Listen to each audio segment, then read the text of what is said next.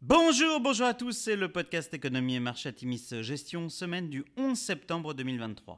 Alors petit avertissement, les performances passées ne préjugent pas des performances futures, bien lire les documents de référence des fonds avant d'investir, et puis nous allons citer un certain nombre d'entreprises, il s'agit d'une simple illustration de notre propos et non d'une invitation à l'achat.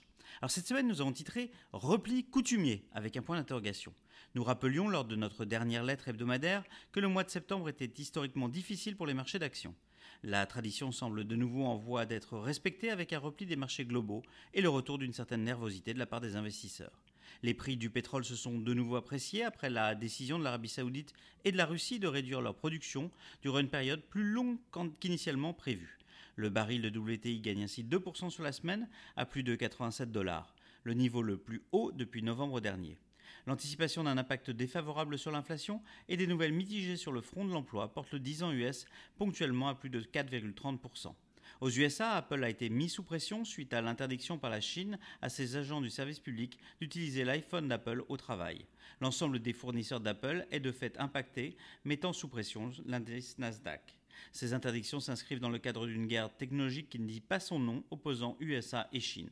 Afin de relativiser, rappelons que cet interdit intervient opportunément à la sortie du dernier portable du China Huawei. Sur la semaine, le CAC 40 perd 0,8%, le SP500 perd 1,3% et le Nasdaq chute de 1,9%.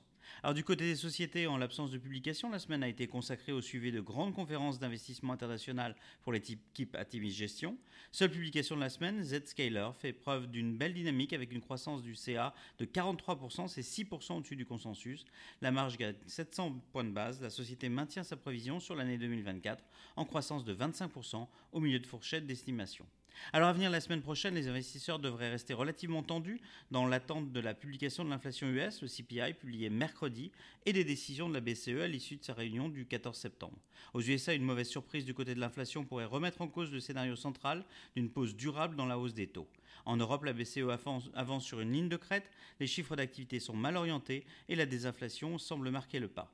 Le spectre de la stagflation est dans tous les esprits. Nous surveillons par ailleurs les sorties des nouveaux produits Apple le 12 septembre, qui pourraient mettre un terme à la semaine de cauchemar connue par la firme de Cupertino et ses principaux fournisseurs. Tout en restant vigilants, notamment sur la situation chinoise et l'impact de la hausse du prix du pétrole, nous maintenons notre biais positif pour nos thématiques dont la pertinence a été validée par les dernières publications d'entreprise. Nous vous souhaitons une excellente semaine à tous.